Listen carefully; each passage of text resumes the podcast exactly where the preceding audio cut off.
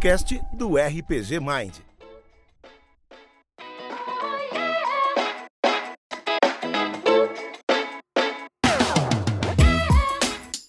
Alô, alô, muito boa noite para todos vocês. Estamos aqui agora de uma maneira um pouco diferente, numa mídia um pouco diferente, para falar com vocês de outras coisas, não só dos jogos que estamos acostumados a streamar aí no canal do RPG Mind, mas queremos aqui apresentar a vocês o podcast do RPG Mind, o Mind Flayer mandou. Nós estamos agora inaugurando esse podcast para conversar sobre algumas temáticas que rondavam os nossos grupos de conversa em Telegram e WhatsApp. Isso certamente nunca é positivo, mas nós tínhamos muita coisa a dizer e precisávamos fazer isso de uma maneira um pouco diferente. Então resolvemos nos unir e gravar um podcast, porque afinal, quem não faz isso, né? Uh, e falar alguns tópicos que achávamos é, é o ano, interessantes. É o ano do podcast, Richard. É o ano do podcast, ah. muito bem. É. é, importante. A gente precisa de um pra gente. Então, para ter o podcast para chamar de nosso, nós estamos aqui agora no Mind Flayer Mandou.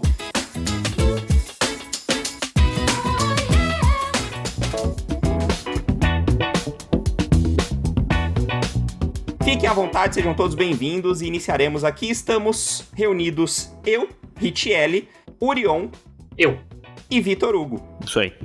Tamo junto. Nós queremos fazer um episódio zero. Nós queremos fazer esse episódio inaugural puxando algumas tendências nostálgicas aí. Nós queremos também compartilhar com vocês um pouquinho sobre o nosso início no universo do RPG, como que nós chegamos a esse mundo ritualístico e profano dos jogadores de RPG.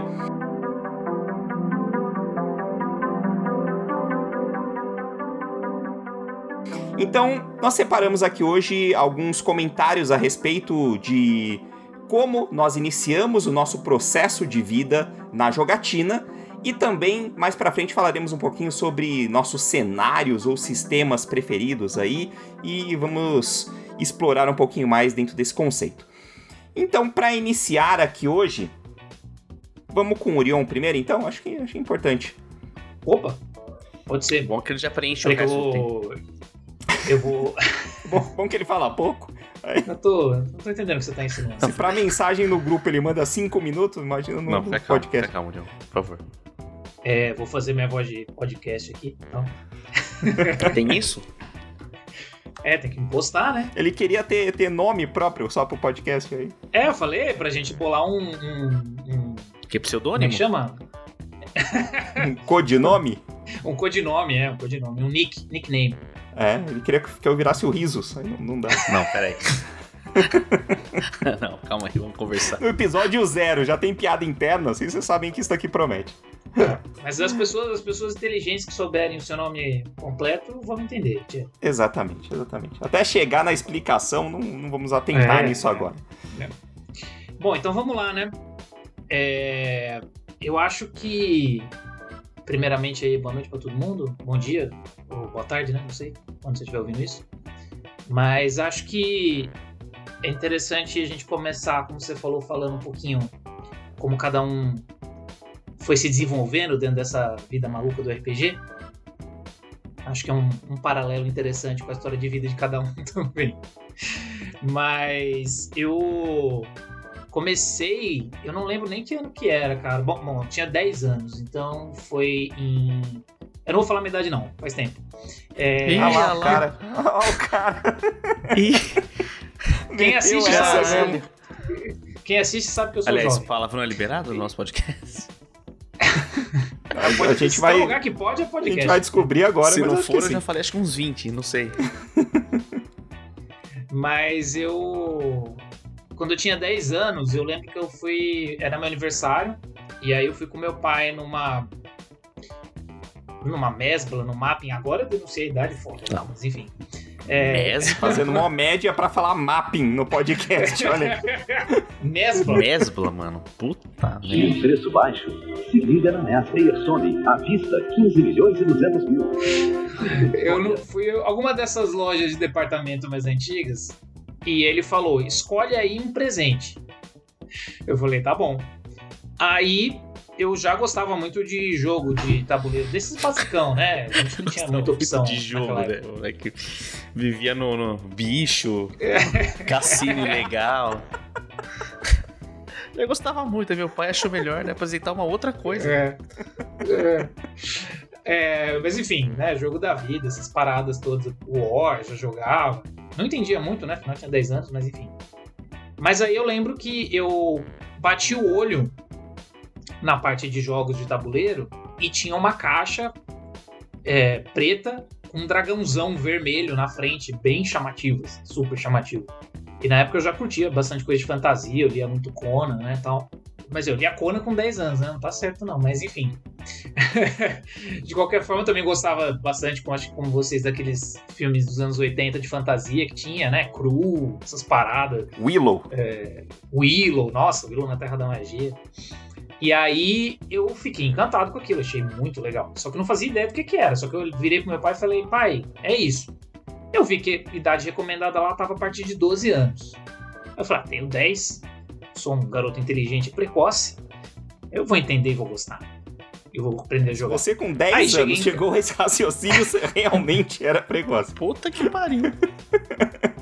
Eu com 10 anos tava escolhendo se comia cocô de nariz ou terra. Não, eu fazia isso e comia a terra. Eu também. fazia isso comendo terra, né? Uma coisa. É, uma coisa não Sabe o que, eu sou muito precoce e inteligente com a terra na boca? Aí eu peguei e cheguei em casa. Ele comprou. Eu lembro na época foi tipo. Foi mó caro o negócio. Foi tipo 90 URVs. lembra? Nossa, unidade Porra, real de valor. Era na época da URV. Nossa senhora. É, foi antes do real Antes valer. do real mesmo, é. E aí eu cheguei em casa, abri a caixa e mal sabia eu que era o. Quer dizer, eu já tinha visto o nome, né? Que era Dungeons and Dragons. Mas eu não sabia que aquela era a famigerada segunda edição, né? Na real. Do. Não, desculpa, primeira edição, né? Do do DD. Que veio num. num desses é, kits de, de início de jogo, né? Mas que tinha todas as regras lá, completas era coisa pra caramba, cara. Tipo, não, nem se compara com os livros de, de RPG que a gente tem hoje, mas assim, tinha um livro de regra grossinho e tinha uns cards que ele ia te ensinando a jogar o jogo meio que numa aventura solo. Então era quase um livro-jogo, assim, pra ir te ensinando, pra você aprender. E eu achei aquilo tão trabalhoso, aí eu fiquei dois anos só brincando com, com, a- com o mapinha que vinha e com as miniaturas de papel, inventando qualquer jogo com aquele monte de dado esquisito que tava lá na caixa também. Fiquei dois anos inventando coisa na minha cabeça. Quando eu conheci um amigo meu, que vocês conhecem também, o Gilson, Mas o jogo do bicho você já tinha largado ou não? Ainda tá? já tinha largado, já tinha, tinha parado. Comecei a usar drogas mais pesadas, tipo jogar Super Nintendo na locadora. E foi quando eu conheci o Gilson. E passou depois um tempo que a gente já era amigo, e aí ele falou: e aquele jogo que você tem lá, não sei o que e tal. Aí ele tinha, acho que ouvido falar também de RPG com outro amigo dele. E aí eu falei: pô, é RPG, é esse nome, é isso, eu não sei como jogar. Aí resolvi aprender e fui. Aí a gente começou a jogar os dois só. Eu lembro, eu, um mestra, eu mestrava e jogava junto com ele, é uma bagunça. Mas foi o começo, cara. Aí a gente ficava tentando arrumar gente pra jogar com a gente, não conseguia. Até que a gente arrumou um grupo um, de umas, mais umas duas, três pessoas e logo a gente começou a jogar o, o AD&D, né? Que aí era o segunda edição.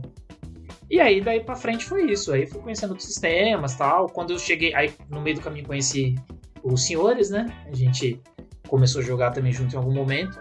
E, e depois eu fui jogando até a, a faculdade, quando eu entrei na, na primeira graduação lá no comecinho dos anos 2000, aí eu não, enfim, não conheci ninguém aqui em São Paulo, né? Mudei para São Paulo, a gente morava antes em Mariporã. Em São Paulo eu não conhecia ninguém que jogava. Depois até conheci, mas eu não tinha tempo. E fui largando. Até que a gente foi retomando, né? esse- esses últimos anos aí, entre a gente aqui. É, a gente, eu digo a gente mesmo. e que tá gravando aqui. E. E aí a gente chegou agora e tá jogando. Eu, né? Cheguei agora e tô jogando algumas campanhas aí no canal, além dessa aventura offline que a gente joga, né? Essa campanha offline que a gente joga também, que a gente intercala com alguns outros sistemas. Eu diria que hoje em dia é uma das épocas que eu mais jogo, depois dos meus 14 anos, que acho que é quando eu tinha mais tempo livre. mas hoje em dia eu jogo bastante. Quase não- nunca presencialmente, né? Sempre via Skype e tal, mas ainda assim. E é isso. Tem muita coisa que aconteceu nesse meio, meio do caminho, mas acho que é. Aí é papo essa- outros essa- episódios, É, né? essa, essa historinha sobre o começo eu acho engraçada por causa dessa coisa de ter achado meio por acaso, né? Ninguém me apresentou assim, ele caiu no meu colo e eu fiquei cozinhando ali até a hora que eu comecei a jogar. É, obviamente, assim, deu pra entender que as nossas histórias vão se intercalar no determinado momento, e a minha, principalmente, se intercala muito de início a do Vitor. Então, por isso, eu vou deixar o Vitor falar na sequência como é o início dele com RPG aí, e depois eu, eu dou meu relato. Ah, cara, o meu, assim, como, como o do Orion, né? Como, como toda, todo moleque aí que no começo da vida começou a ler é, com história em quadrinhos. E, e meu pai também, assim como o pai do Orion, tinha uma coleção gigante de Conan o Bárbaro, tá ligado? Então, e era uma coisa que eu gostava demais. Consumindo muito isso, eu sempre tive muito interesse por Quantos anos você tinha quando você começou a ler? Conan? Conan. Puta, não sei, mano. Acho que é a sua idade, assim. É. Não, 30, e- 38. Não, quando você começou a ler, cara. Acho que por aí, mano. Acho que uns 9 mesmo. É, não, que eu fico só pensando, é muito bom, né? Que a gente com 8 anos lendo um negócio que tinha a cabeça sendo cortada, mulher de peito de fora. Ah, anos 90, né, Tipo, cara? Não, acho que tinha uns 9 mesmo. Uns 9, 10, sei lá. 11 talvez, vai. Não era diferente de assistir o Gugu de Não, domingo. mano. Não. É. Não. Pelo menos tinha Tinha, história. não né? tinha? Pô, pra caralho. No O Conan, Gugu tô dizendo. no Não, Conan? é. Costa- não, não, no Conan. É. Não, tinha, uma- você podia criar uma história na Eu banheira do criava várias na muita minha história cabeça. no Gugu. Enfim. Enfim. É... ah, aí, cara, eu não lembro aonde que foi que eu li alguma coisa sobre sobre Dungeons and Dragons. Eu acho que foi no jornal. A lembrança que eu tenho assim é de ver tipo num jornal alguma coisa sobre isso. E eu li, Sacrifício humano feito por jogadores de Dungeons and É. Dragons. talvez, cara, não sei. Pô, muito provável, muito provável. Acho que não. A- acho que não, porque, porque eu fiquei interessado aí. Então, se eu li um bagulho falando de sacrifício humano e eu fiquei interessado, fala. Bom, aí a gente vê que você é uma pessoa boa no seu interior. É porque eu quis matar gente, é isso? Não, porque talvez eu me interessaria se eu tivesse lido isso quando era moleque. Ah, tá. Então, aí eu não lembro que, como foi que eu li, mano. Mas assim, alguma coisa assim que eu. Ah, não, já sei, lembrei. É, foi história em quadrinhos. Foi tipo alguma revistinha, acho que do próprio Conan mesmo, talvez, ou do Homem-Aranha, não sei. Tinha lá uma propaganda de, de, de Dungeons and Dragons. E eu fiquei maluco naquilo. Eu lia e eu. Assim, eu li que era um jogo de interpretação de personagens. E eu não fazia a menor ideia do que era aquilo. Eu como assim interpretação de personagens? O que, que fazia? E eu ficava enchendo o saco do meu pai e da minha mãe por causa daquilo. Mas enchi o saco, enchi o saco. E eles nunca. Tipo, ah. sabe, não. Não, não, não defletiam, assim, não, não, não desmereciam o que eu tava falando, mas também não levavam muito a sério, porque, pô, era um livro lá, mano. Que, que uma criança vai querer com isso, né? E passaram muitos anos assim, e eu sempre pensando naquilo lá. E mais pra frente teve um Natal, mas é, me deram aquele First Quest, mano. Não, é, First Quest não, o Hero Quest. Hero Quest, é. Hero, você lembra disso, Rich? Lembro, eu lembro do Hero Quest. Que é no joguinho de tabuleiro, né? É, É. um jogo de tabuleiro, mano. E me Uhum. deram aquilo. Eu, eu tava pensando nisso hoje ainda, que a gente tava pensando sobre o que falar hoje aqui na. Eu nunca joguei Hero Quest. Eu também não. É, certamente a gente nunca jogou, mas tinha lá, a gente. É como você É, usava o- o DD, né? A gente abria e fazia o que Ficava quisesse olhando lá. os bagulho lá e tal. Eu lembro que tinha a fichinha que tinha o bárbaro, tinha o, o elfo, tinha o mago. E, mano, fica- a, o meu primeiro contato com o jogo de interpretação de personagem, de RPG mesmo, foi isso, cara. Foi catar esse Hero Quest e ficar, tipo. é, eu montava lá umas. As areazinhas, tentava fazer sentido da- da- das regras do jogo. Não, e, o- e o cara que tinha na capa do Hero Quest, do Hero Quest era o Conan. Era o né? Conan. Era- Era o Conan, era exatamente. Era, Tipo, eu não sei se eles tinham o direito de usar o Conan, mas era o Conan, era o Conan. era o Conan. Repito, era os anos 90. Então, Anos 80, acho ainda. E aí, e aí foi, cara. E aí acho que, acho que, que eu fui jogar RPG de fato mesmo. Foi. Eu acho que foi uma vez que a gente fez. Que juntou uma galera na casa do Felipe. Eu juntou uma galera na casa do Felipe lá, um pessoal que já jogava, porque eu acho que o Felipe já jogava RPG com vocês, Uri. Aí ele chamou Sim, uma galera sim. ali e falou, ó. Tá afim de jogar, não sei o que, me chamam também. Eu falei, ah, pô, quero, né, tal, e fomos jogar. A gente, a primeira vez foi com o AD&D, né? O que é a segunda edição. E aí a gente começou a jogar lá. E aí vocês me chamaram para jogar na, na, na, sua casa, mais pra frente. E aí foi isso, cara. Aí agora que essa história recente aí foi quando a gente. A gente ficou muito tempo sem jogar, né? Pelo menos eu. Fiquei muito tempo sem jogar. E teve um dia, eu acho que eu tava conversando com o Hit, acho. Ou a gente tava falando em grupo, não sei. Mas sei que eu cheguei e falei, cara, vamos tentar jogar pela internet, né? Vamos jogar, tentar jogar pelo Skype, não sei o que e tal. A gente, ah, não sei, vamos tentar, vamos tentar. Aí que a gente foi vendo é, os os tabletops, né, da vida pra gente usar e não sei o que, e aí voltamos e voltamos forte, né? E agora a gente tá, assim como o Urion falou, acho que é o mais, mais que eu consumo RPG na vida, assim, é nesse, nesse momento. Hoje em dia, pai. e a gente arrebentando, mas é basicamente isso, cara. Perfeito. Como eu disse, a, a, o meu relato aí do meu contato com RPG intercala muito próximo do, do início do, do, com o Victor, porque nós somos amigos desde, sei lá, prézinho, né? Jardim de infância e por aí vai.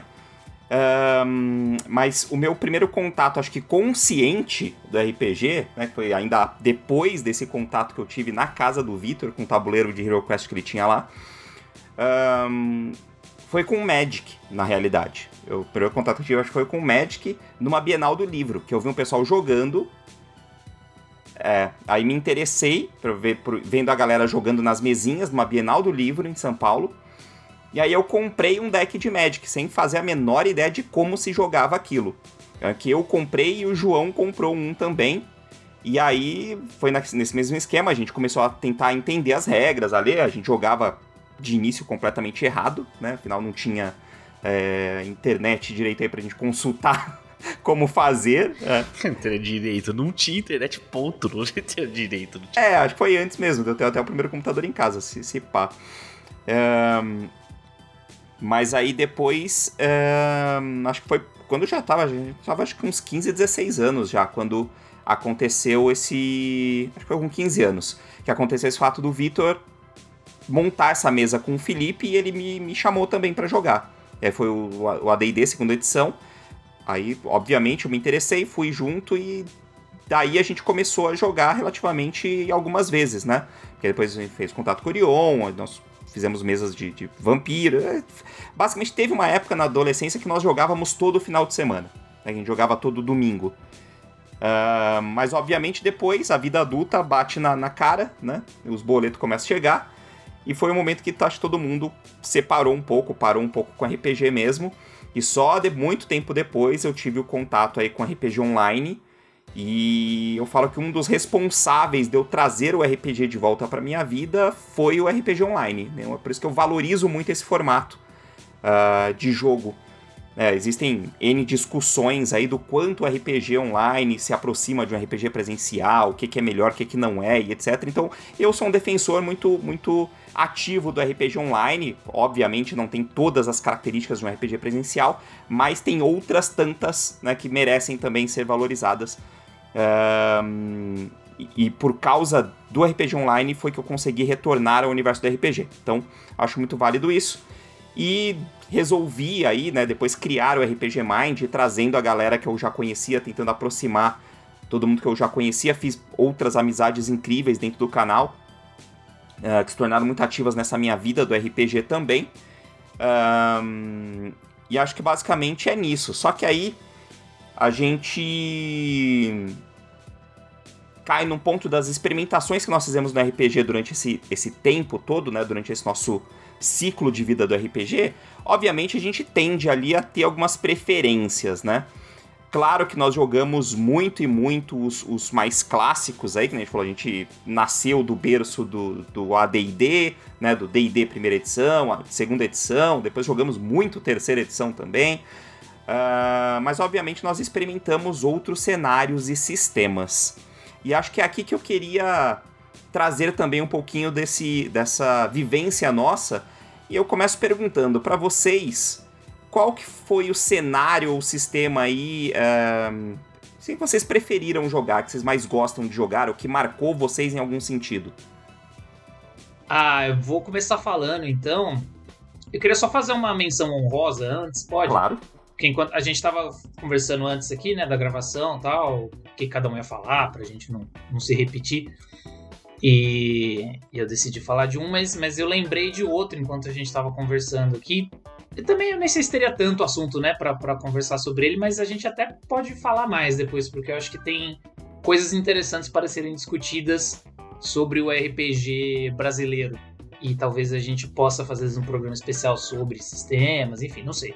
Mas que é o sistema que na época que eu conheci, eu conheci através do RPG Trevas, mas que ele depois virou só Aventuras e hoje em dia acho que ele chama Daemon, Sistema Daemon, acho que é alguma coisa assim, né? É, é.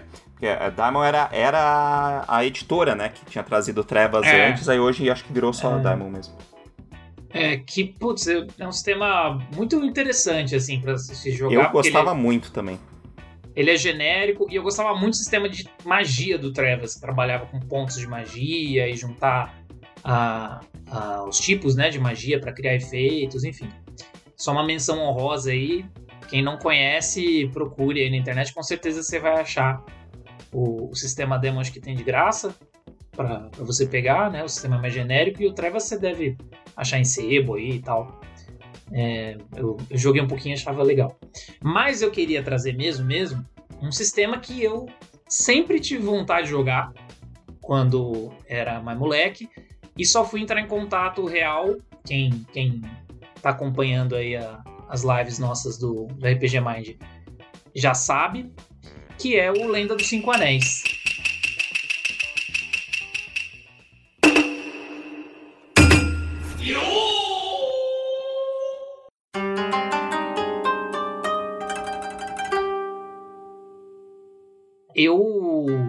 Tinha muita curiosidade. Eu lembro que na época é, tinha. Acho que a primeira vez que eu ouvi falar desse nome, na verdade, foi do card game. Porque, pra quem não sabe, o Lenda dos Cinco Anéis surgiu como um card game que, em popularidade, acho que até talvez na Europa, nos Estados Unidos, chegou até a dar uma rivalizada com Magic, uma época assim, era bem popular. Hoje em dia ainda, as pessoas ainda jogam, mas não preciso nem falar, né? Magic é um fenômeno que dura anos, tem altos e baixos, mas hoje em dia, ainda mais com a versão eletrônica, né? É, eu acho que não tem nem como falar que é um, um sucesso absolutamente maior que Lenda dos Cinco Anéis. É, eu não sei nem se Lenda dos Cinco Anéis chegou a, o card game a ser traduzido aqui no Brasil, mas tinha bastante gente que jogava. Sempre que ia nos encontros internacionais de RPG, Bienal, sempre também antigamente tinha gente jogando. Hoje em dia é mais difícil. Mas ele é, tornou-se também um RPG, que hoje em dia está na sua quinta edição, e ele fala basicamente de um mundo de fantasia medieval, só que ao invés daquela fantasia medieval europeia que a gente está mais habituado, né, ou inspirado em mitos europeus, ele se aproxima do Japão feudal. Então é um Japão místico, né, medieval, com pitadas ali de algumas coisas de também de mitos chineses e até um pouquinho ali da, da Ásia, ali da região da Mongólia também, né? É, e eu acho que quando eu finalmente comecei a, a, a, ler, que foi alguns anos atrás, acho, né? De que a gente começou a. A gente fez uma aventura, né? De, de Lenda de Cinco Foi. Anéis, acho que uns, uns três anos atrás. A gente acabou não mantendo ela, mas eu lembro que eu gostei muito, assim, achei o cenário muito interessante, porque tem uma característica dele é, que é misturar muito essa coisa da fantasia, da, do místico e do heróico e tal, com uma coisa de roleplay muito intensa. Porque ele pode ser jogado de outras formas, mas ele traz um elemento de. Não sei se é realismo, né? É difícil falar realismo num ambiente onde existem fantasmas, dragões. Com tanta fantasia, né? É, mas, mas ele tenta ser um pouco. Eu vou, eu vou colocar assim: DD é, é mais próximo de um Senhor dos Anéis ou talvez de algumas outras coisas de high fantasy, né? Assim, É, alta, é exatamente essa expressão, a alta fantasia. é, é. Embora no Senhor dos Anéis tenha, tenha pouca magia clara, evidente, né? Mas é alta fantasia tal. Os heróis são heróis, né? Assim mesmo tal. Enquanto que eu vejo um Lenda dos Cinco Anéis, ele pode ser isso, mas por mais que ele esteja no Japão feudal, eu acho ele muito próximo de um, Game of Thrones, sabe? Do Crônicas de Gelo e Fogo.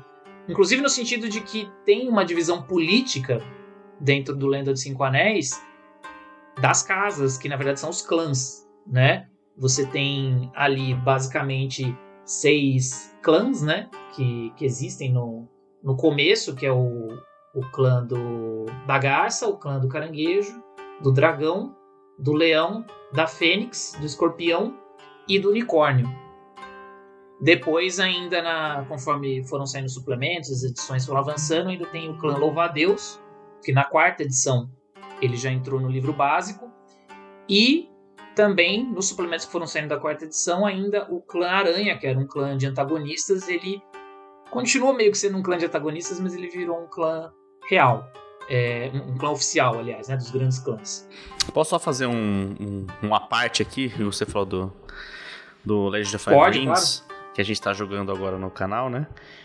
É, por causa do Legend of Five Rings, eu pude corrigir o meu, o meu filho, que, né, uma criança de 6 anos, que ele tá fazendo karatê, né?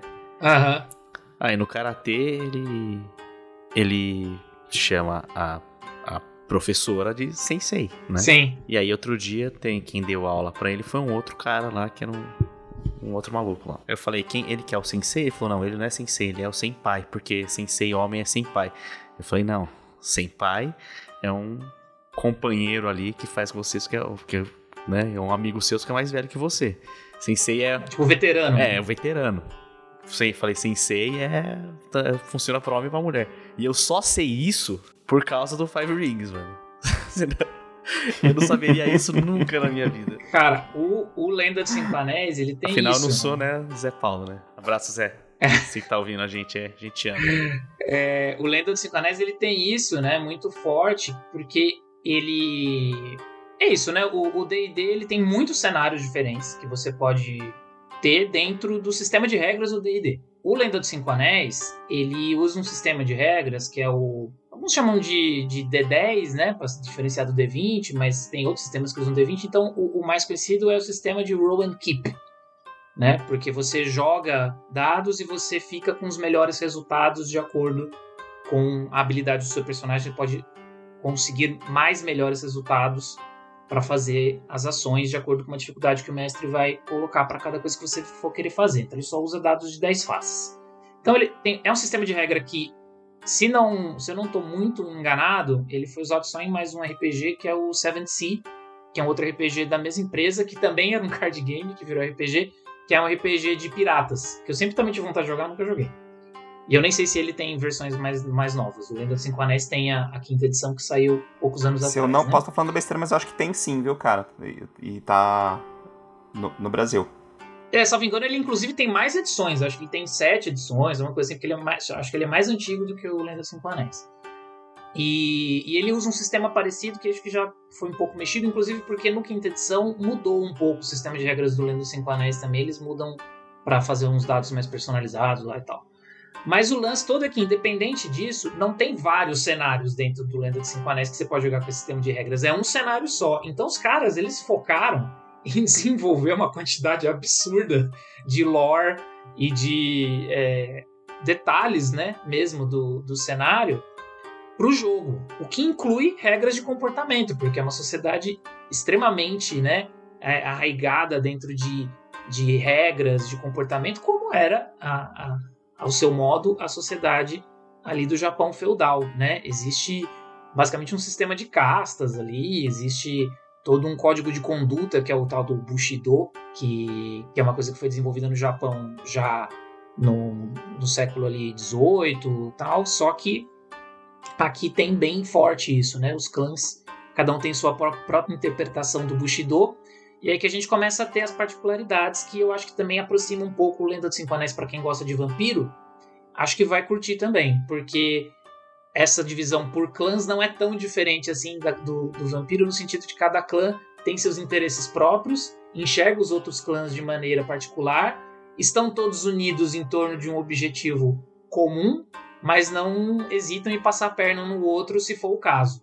Então, acho que ele. Eu gosto muito dele hoje em dia, porque ele é um sistema que ele traz essa coisa um pouco mais, mais realista. É um sistema incrivelmente fácil de morrer, se você for jogar do jeito que ele foi sugerido, para trazer essa coisa do samurai viver sempre, né, no fio da espada ali, entre a vida e a morte.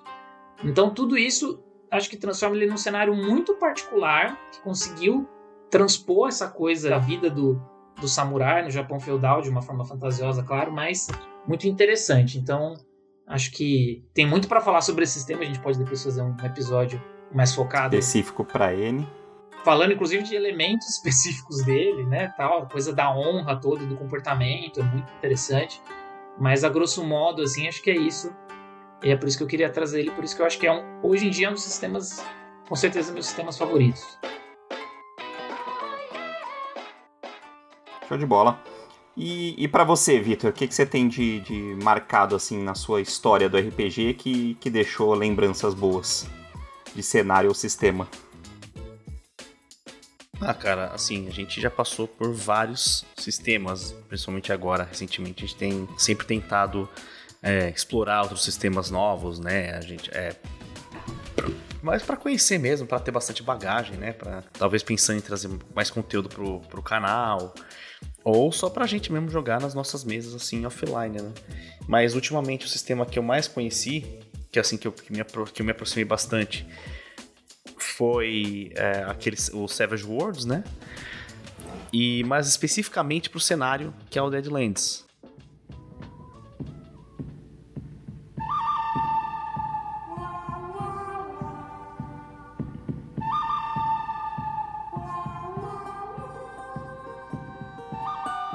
Porque eu também sou muito fã de faroeste, que é uma coisa que eu cresci também assistindo por causa do meu pai e consumindo também vários produtos. E esse sistema de Deadlands, o cenário, ele aborda esse oeste. É, não é fantástico, mas é como se. É, é o, o oeste esquisito, eles mesmos escrevem no É, eles é o oeste estranho, livro, né? né? É. Um faroeste que existe morto-vivo. É, Bom, bom, o cenário basicamente é assim. É, imagina que aconteceu, uh, descobriram um, um, minério muito raro na, na, lá no oeste americano e esse minério impulsionou muito a indústria. E por causa disso, ele se estende, né? O período de, do, do, do, do, Velho Oeste ele se estende e acontecem diversas outras coisas e desviam de onde a história iria normalmente. E esse sistema do Deadlands, ele assim, ele é basicamente ele usa é, aquele sistema de vantagem, desvantagem, e não sei o que lá, usa os mesmos dados que a gente usa normalmente, mas ele tem aquele dado. Qual que é o nome? É dado selvagem mesmo? Qual é o nome do. Dado selvagem. E esse dado é usado para fazer as coisas mais, é, mais esquisitas, assim, é, para você deixar uma coisa, uma ação mais, mais forte, né? Para solucionar um, alguma coisa ali, porque as, os personagens que jogam, as pessoas que jogam, eles, eles todos têm uma. É, eles são extraordinários, né? Assim como. É, diferente, por exemplo, do Five Rings, em que os personagens podem ser. Eles são extraordinários, mas eles são é, mais próximos do, do, humano, assim, né? Então, que nem o Orion falou, um combate ali é a morte. É, os combates no Lenda dos Cinco Anéis, de regra, duram du duas rodadas, assim, porque alguém morre antes disso. É, então, porque é muito rápido. Enquanto, no, enquanto nesse do, do, da, do Savage Worlds, ele, ele é para ser um negócio mais, é, mais fantástico, assim, mais impressionante. Então, as, os caras que jogam, eles têm. Os personagens eles são muito acima da, da média. E esse, é, isso é meio que simbolizado nesse nesse dado extra que esses personagens podem usar. Mas além disso, eu acho que é um sistema bastante diverso, que ele, eles têm mesmo, se você procurar por ele na internet, ele tem, cara, tem um monte de. de, de... Cenário. É, não era bem cenário que eu queria falar, mas, mas é, mas funciona, mas assim, porque tem um monte de cenários que, que eles se aplicam, tipo. É, isso, tem é, futuro pós-apocalíptico, tem é, Call of Cthulhu, tem Deadlands, tem Savage Worlds, que é, que é como se fosse uma coisa mais contemporânea é, tem fantasia medieval, então todos eles conseguem aplicar usando esse sistema dos, esse sistema próprio deles também. Tem um outro também que eu tô consumindo bastante agora, que é o do Alien, né? E o do Alien, só que o do Alien ele é, ele é mais complexo que o do, do Savage Worlds. Ele usa uma outra, um outro sistema que chama Year Zero. E esse eu acho que você morre mais fácil do que você morreria no, no Five Rings. O do Alien. Você sabe dizer se, se ele é próprio do Alien ou se outro, outro jogo usa esse mesmo sistema também? Sabe se tem algum Usa. outro jogo que usa? Sim. Sim, tem aquele. Tales of the Loop, acho que é o nome, que acho que é o mais, fam- mais famoso. Nossa, eu tenho muita vontade de jogar esse, esse, esse jogo, cara. É Tales from the Loop. É né? isso, Tales from the Loop. E tem o Blade Runner também, né? Que sai, tá sendo agora também. Esse também deve ser coisa fina, mas, mas esse daí também é mais voltado pra, pra ser um cenário de.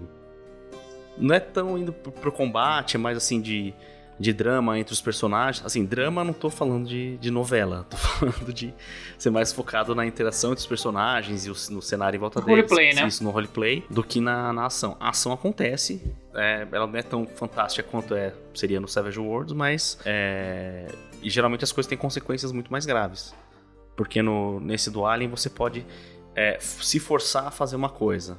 É, forçar o tipo, levar além do limite do que, do que seria fisicamente possível para aquele personagem. Porque, como eu disse, eles são mais mundanos ainda do que no Five Rings. Então, o cara quer levantar uma caixa, a caixa é muito pesada, mas ele quer muito levantar aquela caixa, você consegue levantar ela. Só que você pode, tipo, torcer o braço fazendo isso, entendeu?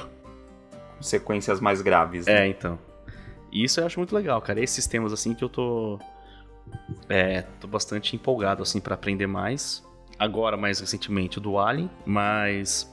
Como eu disse, fora do. Além do, do nosso DD de, de cada dia, esses daí são os mais. Os mais vivos, assim, agora na minha. Pelo menos aqui na minha. Minha mesa de anotação. Show, show de bola. Bom, pra mim, é, no decorrer dos jogos, na realidade, né, quando eu fui pegando mais pra ir pro caminho de, de narrador, conforme eu fui narrando mais jogos, eu sempre percebi uma característica minha que se aproximava mais de que Hum, acho que acabava me me divertindo mais em jogos de terror, né? Então, mesmo quando era um D&D clássico, por exemplo, eu sempre tava aquela tendência a um jogo mais terror barra horror. Eh, tentava encaixar isso, ou escolher criaturas que estavam mais próximas Gosto também, disso. Hit, gosto também. É, então, e aí, né, aí a gente vai caminhando. E aí, pra trazer aqui, ah, eu acho que vale muito ser citado, que é um jogo que estamos atualmente com uma campanha dele ativa no canal também, que é Cult, né, a Divindade Perdida.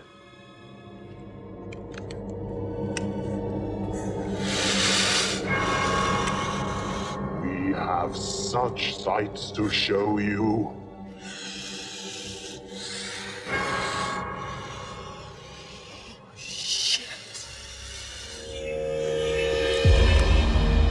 Bom, o Cult ele é um jogo que na verdade é um jogo bem antigo, ele é de 1991, né? Ah, sua primeira edição surgiu na Suécia e foi proibido em muitos países. Nossa, por que será?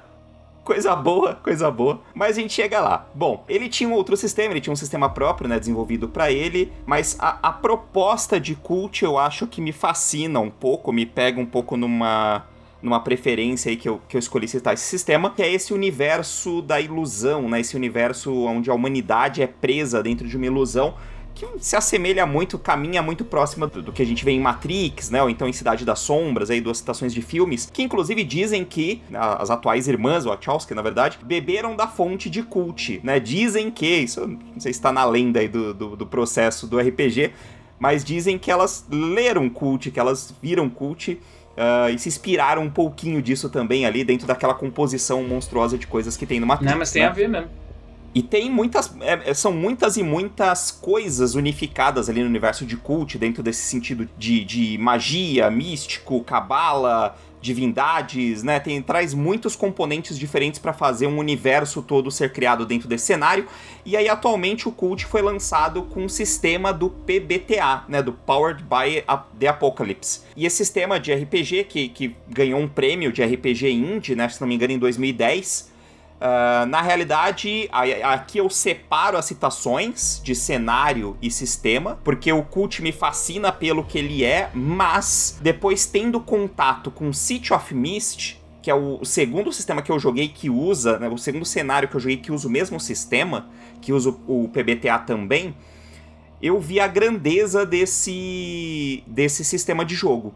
Porque eu confesso que a primeira vez que eu li sobre PBTA não me interessou muito. Não me chamou a atenção.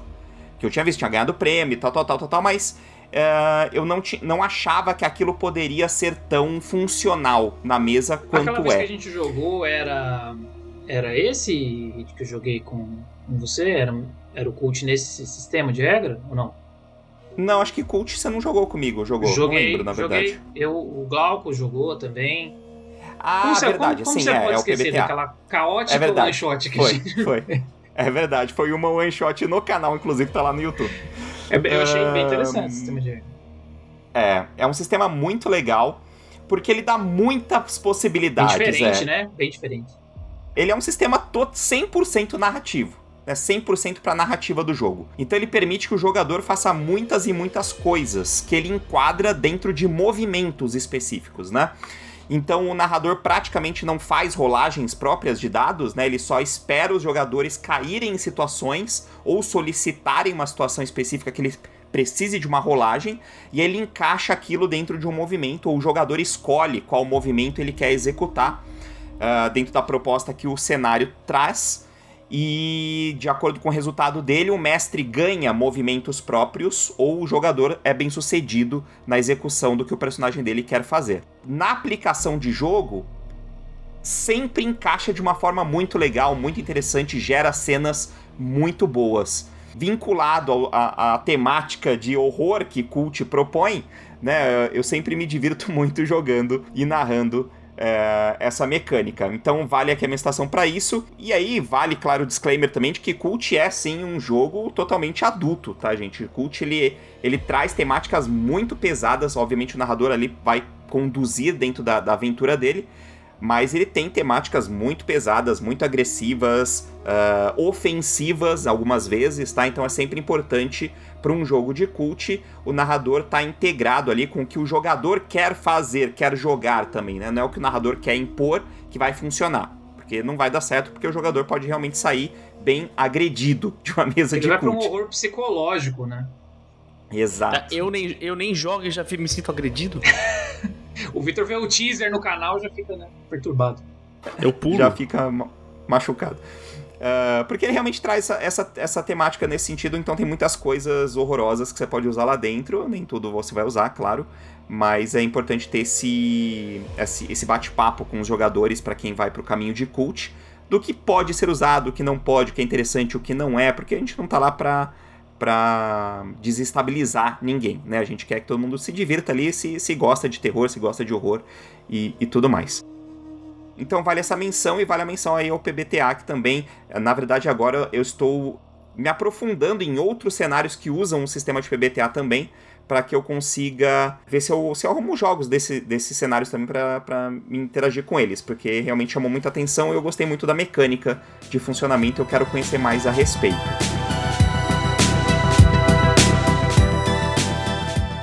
Nesse caminho fica, fica a pergunta vocês acham que pro cenário ser interessante, né, pro cenário funcionar para vocês, o sistema importa?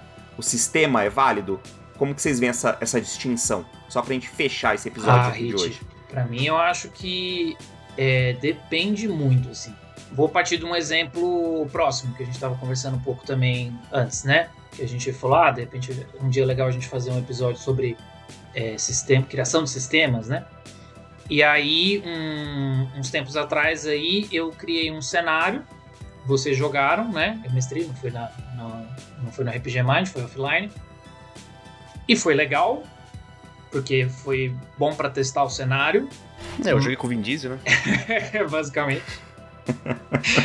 É, mas ficou muito claro que. E e a gente jogou usando o Savage Worlds, né? Que foi isso que o Victor citou. Ficou muito claro que teria que ter muitas adaptações dentro do sistema do Savage Worlds para funcionar de uma forma equilibrada aquele cenário. É, os combates acabaram ficando, principalmente com, com os inimigos mais fortes, acabou ficando uma coisa meio cansativa, meio complicado de saber o que fazer, né? Meio sem opções assim. Enfim, série... É, porque nessa época a gente não conhecia ainda o Alien direito, mano.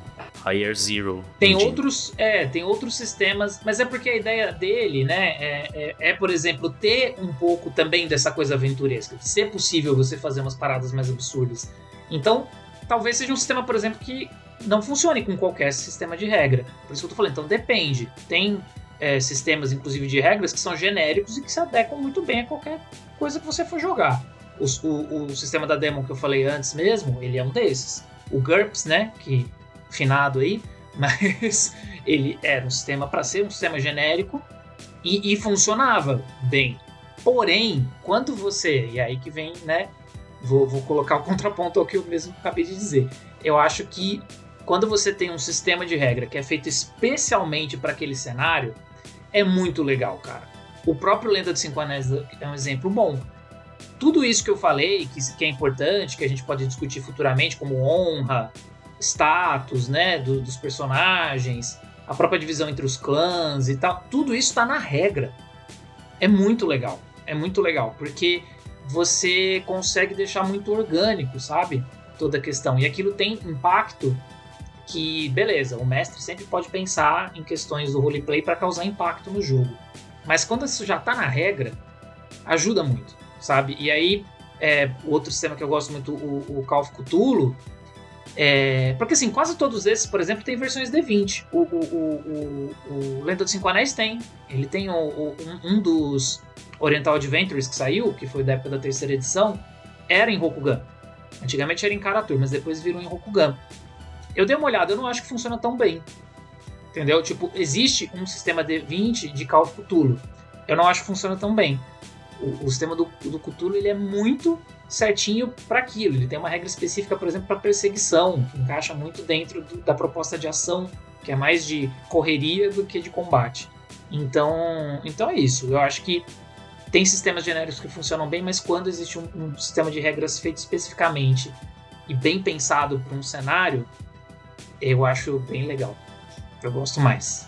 É, não, meu raciocínio tá, tá bem alinhado com o Durion, assim. Eu, eu concordo, eu acho que é, quando tem um, um, cenário que, a, que as regras foram feitas para ele, acho que é isso aí mesmo, cara. Ele funciona como se fosse um, um tênis muito confortável. Perfeita analogia. Maravilhoso. Mas é porque às vezes parece, por exemplo, porque como eu disse do é, que o Union falou do Savage Worlds, por exemplo, tem alguns cenários, claro, que dá para você colocar qualquer cenário em qualquer sistema. Só que em algumas situações, você não quer que os caras sejam muito poderosos, entendeu? Às vezes você quer que os personagens sejam. sejam. sejam. Às vezes você quer que os personagens sejam frágeis mesmo. Sejam menos, né? Seja menos. Isso. Entendeu? Você quer que eles sejam menos frágeis, entendeu? Ou mais frágeis, na verdade. Você me confundiu, né? O Savage Worlds é bem, é bem pulp, né, cara? Assim, tipo, aquela coisa desses heróis Pope meio Indiana Jones, assim, eu acho que. É, sim. E, e, o Pope pode ter vários cenários, né? De espaço, não sei o que. O Savage Worlds funciona. Vocês verem o quanto isso. Quanto essa linha, né? Essa linha de raciocínio é meio contraditória, porque assim, por exemplo, eu acabei de citar um sistema que tem um, um sistema genérico, né? Um jogo que tem um sistema genérico, que é o PBTA. Porém, Uh, a gente tá falando assim, jogar City of Mist com PBTA. É super legal, porque te dá possibilidades, assim, infindáveis, né? De como usar poderes, de que poderes ter, né? Porque meio que você joga com su super-heróis ali, né? Entre aspas. Mas, e meio que você uh, faz o que você quiser, né? Exato, você faz o que você quiser. Só que, por vezes, você quer jogar um sistema que te limite dentro dos poderes do que um super-herói pode fazer né? Você pega, sei lá, Mutantes e Malfeitores, por exemplo, né? Ou você pega o próprio Savage Worlds, que tem um, um, um cenário específico de super-heróis também. Uhum. E que te limita ali especificamente a poderes específicos, a pontos gastos em determinados poderes, que também é divertido, né? Então, eu acho que entra nesse ponto. Eu sou muito, muito confuso nessa escolha. Eu não sei te dizer se eu prefiro o, o, abrangente, o genérico, né, que permite fazer muitas coisas, ou o limitado. Acho que vai muito de cada cada proposta da mesa, cada proposta ali de cada jogo que está sendo elaborado. Uh, ah, para mim, eu e não tenho uma opinião. muito específicos, né, Hit? Às vezes tem cenários muito específicos. É, eu não tenho uma opinião fechada. Uhum. O Alien mesmo, ele tem esse, o, o a Year, Year Zero lá, Ele tem, ele é bastante abrangente também, mas ela tem regras específicas pro Alien, tem regra específica pro Tale of the Loop, é, é Tale from the Loop, é isso? É, te, tem os Entendeu? cada, cada cenário tem as coisas específicas, mas o esqueleto é o mesmo. É, é porque é isso que quando, quando é um cenário que tem coisas muito específicas, às vezes essa, esse genérico ele acaba você acaba tendo que dobrar um pouco assim as coisas para encaixar de uma forma que não que não fique injusto, né? Uhum, Assim, que é. o jogador às vezes não se sinta roubado ou às vezes um mestre que tenha muita familiaridade com aquele sistema também para conseguir fazer Uhum. a coisa andar, né? Bom, acho que aqui a gente finaliza um pouco desse tópico, desse assunto que a gente está conversando. Vamos deixar ah, alguns, algumas pontas aí, né, umas arestas para que a gente puxe em outros episódios, em futuros episódios. E nós vamos nos habituar aqui a cada finalzinho de episódio fazer umas brincadeiras de brainstorm. Tá, então a gente vai meio que pegar sempre de surpresa, cada um vai trazer uma proposta que os outros não sabem. E para hoje, acho que a gente vai tentar vincular o que nós discutimos até agora aqui e acho que a minha proposta seria o seguinte: eu queria que aqui a gente fizesse um pequeno brainstorm para elaborar um personagem.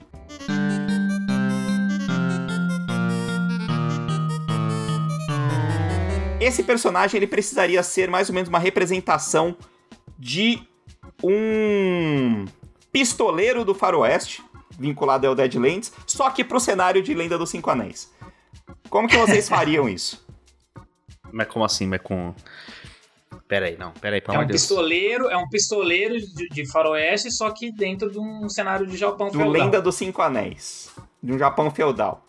Mas usando as regras do Cinco Anéis ou não? Conceito. Não vamos conceito. pensar muito em regra, tá? Vamos pensar em conceito de personagem. Como que você imagina um pistoleiro do Deadlands chegando em Rokugan? Rokugan, Rokugan tem, tem, tem uma coisa com o mar, né? Mas ele teria. Então, Tem uma coisa ele com mar. teria clã? Ele seria tipo filiado a algum clã, uma coisa assim? Não, eu acho que ele tem que ser um. Um gaijin maldito? Ele pode, ele pode ter sido um. Um gaijin maldito? Um, um, um, um Rokugani que Gaijin. foi. Não, que Maldito. entrou de gaiato. Ele entrou de gaiato Entrou no de gaijin. Que nem a música. Entrou de. É, não, mas era um Rokugani. Não Ah. era gaijin. Era um Rokugani, mas um, mas um plebeu. Né? Ele não era de nenhum clã maior. Ele Já sei entrou onde num- você vai. de gaiato no Ele navio. foi pro oeste. E aí ele foi pro outro continente. Pra um outro continente, que- porque e tem isso. No, no mundo de Lenda dos Cinco Anéis, é, Rokugan é meio que o único lugar que se conhece direito. Na, no- na quarta edição eles começaram a ir pra alguns Era tipo lugares que o Japão era mas mesmo assim, antes da Segunda Guerra Mundial. é, exato. Do outro lado do oceano, inclusive que tem, tem teorias que acham que o, que o Seven Seas se passa no mesmo mundo. Não sei, porque hoje em dia são de duas editoras diferentes, então acho que Acho que não agora mesmo. não mais, né? Caiu por terra, literalmente. Mas ele pode ter entrado num navio e ele foi para outro lugar. Entendi. Entendeu? Aí ele voltou, E aí o que aconteceu? pistoleiro. Vocês lembram daquela série? Qual que é? do Kung Fu. Qual? Kung Fu. Ah, nossa! Do. do, do... O de- Qual que é o nome do cara? Não é Michael o David né? Carradine. David Carradine. Falecido, saudoso. Kung Fu. Versão brasileira Herbert Richards. Então, e aí como é que. é, Eu pensei em alguma coisa desse tipo, entendeu? Tipo, ter um, ter um. Porque se passa no Velho Oeste, né? Mas ele sabe lutar Kung Fu. Tá, é uma boa que você tá colocando isso, mas eu já pensei em outra coisa. Pode falar. Mas, mas tem que. Vamos juntar as ideias, vamos juntar as ideias. Eu pensei naquele filme, um clássico, histórico aí, um filme que é, infelizmente é um. Não, não ganhou muitos, muitos prêmios, né? Porque a indústria é, é complicada, né? Mas aquele bater ou correr, né? que é com. que foi, cara? Eu tô entendendo. Eu tô entendendo. Não, vai lá, vai lá, desenvolva, Que é- desenvolva. Tem ali um cara, ele não é. É que como o Rokugan, ela tem, ela não é a China e nem o Japão, né? Ela tem o- as duas coisas ali no meio. Sim. Acho que facilmente poderia aparecer ali um. Qual é o nome do cara mesmo? John, Chow, Chow, Chow Man? Os caras chamam ele de John Wayne. Aí o cara fala, nossa, que nome bosta de, de, de cow- cowboy. É isso mesmo. Nossa, John Wayne, que nome merda. Até parecendo um cowboy. Muito chique. O lenço vermelho. Royal Bannon. Meu nome é John Wayne. John Wayne? John Wayne. Isso não é um nome pra um cowboy? Por quê? Ah, qual é? Isso não vai dar certo. É horrível, é muito ruim. É isso o nome dele? Tchau. Enfim, é o personagem do, do nosso querido. É. Cara, esqueci o nome dele agora. Jack- Não é tão querido assim. Jack, Jack Chan. Jack Chan. É tão querido assim. Pelo amor de Deus. O Jack Chan, cara. Entendeu? É, Isso. então, é, mas é isso aí, tá vendo? Só que, é- só que a gente, é que a gente mudou, né? A gente pegou um samurai, um, um personagem, e levou pro Velho Oeste, né? Isso. A proposta do Hit era pegar um personagem e trazer pro, pra Rokugan, né? Não, mas aí que tá. Qual Eu é o acho que aí tá propondo o background do cara, né? Porque aí ele Isso. vai chegar em Rokugan dessa forma. Ah, pode Em crer. busca de vingança. Tá feito. É o, é o personagem do. É o Chow Man. Chow... Em, em busca de vingança. Porque ele. É ele. Porque É ele é um ele. seguidor de quem? De Alves. Não, calma aí. Não mexe comigo. Acho que é isso, gente. Paramos por aqui. Acho que temos aí um background. Ele volta. Não, calma, só pra concluir, Tchelle. Ele volta pra Rokugan, porque na verdade ele entrou de gaiato no navio, porque a galera acabou com o vilarejo dele. Entendeu? E aí ele vai pra lá, foge. Lá ele conhece a palavra de Alves, cuja palavra é a gente deve sempre beber e se vingar. Esqueceu o verdadeiro significado do Natalvis? Não, eu... Mas, hein? Nem presunto, nem pompa. O verdadeiro significado do Natalvis é beber. Beber e se vingar. Bom, eu fiz quentão, mas acho que não vai dar pra tomar um pó de verdade. Falador de merda. Ele volta, ele volta pra lá, pro Japão, pro, pra Rokugan, aliás, com um amigo dele, pistoleiro. Pô, mano, eu, eu acertei o nome, tá? É Chon Wang mesmo do personagem. Então. E aí ele volta lá, conhecido como John Wayne, com um amigo dele, que é um loirinho que a gente é, é o sidekick dele. Não precisa saber. Em busca de vingança. Pra matar o pessoal, os bandoleiros que acabaram com a vilarejo dele. Perfeito, Bem. perfeito. Tem a sequência vai ter ocorrer em Londres, né? E ele usa uma katana e uma pistola. Olha aí. Isso aí, temos um personagem, gente. É assim que se cria um personagem com um background elaboradíssimo. E espero que vocês façam esse personagem. Depois a gente quer ficha pronta pra analisar. Coitado do mestre, é, bom, né? a, a- a ima- a- a- bom, a, pa- a aparência deles, você, de- dele você já sabe. né? já, com Já certeza. temos, já temos também. A aparência deles. Já tem sabe. a foto pra usar na stream, já.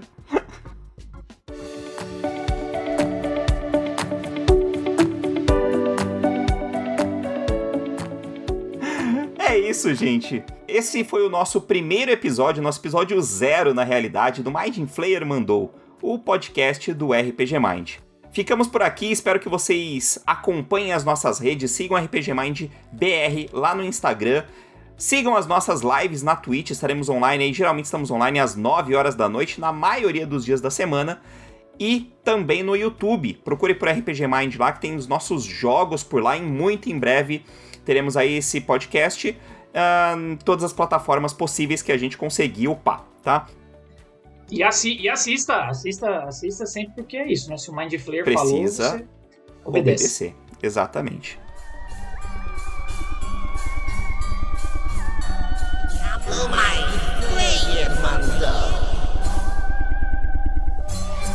O podcast do RPG Mind.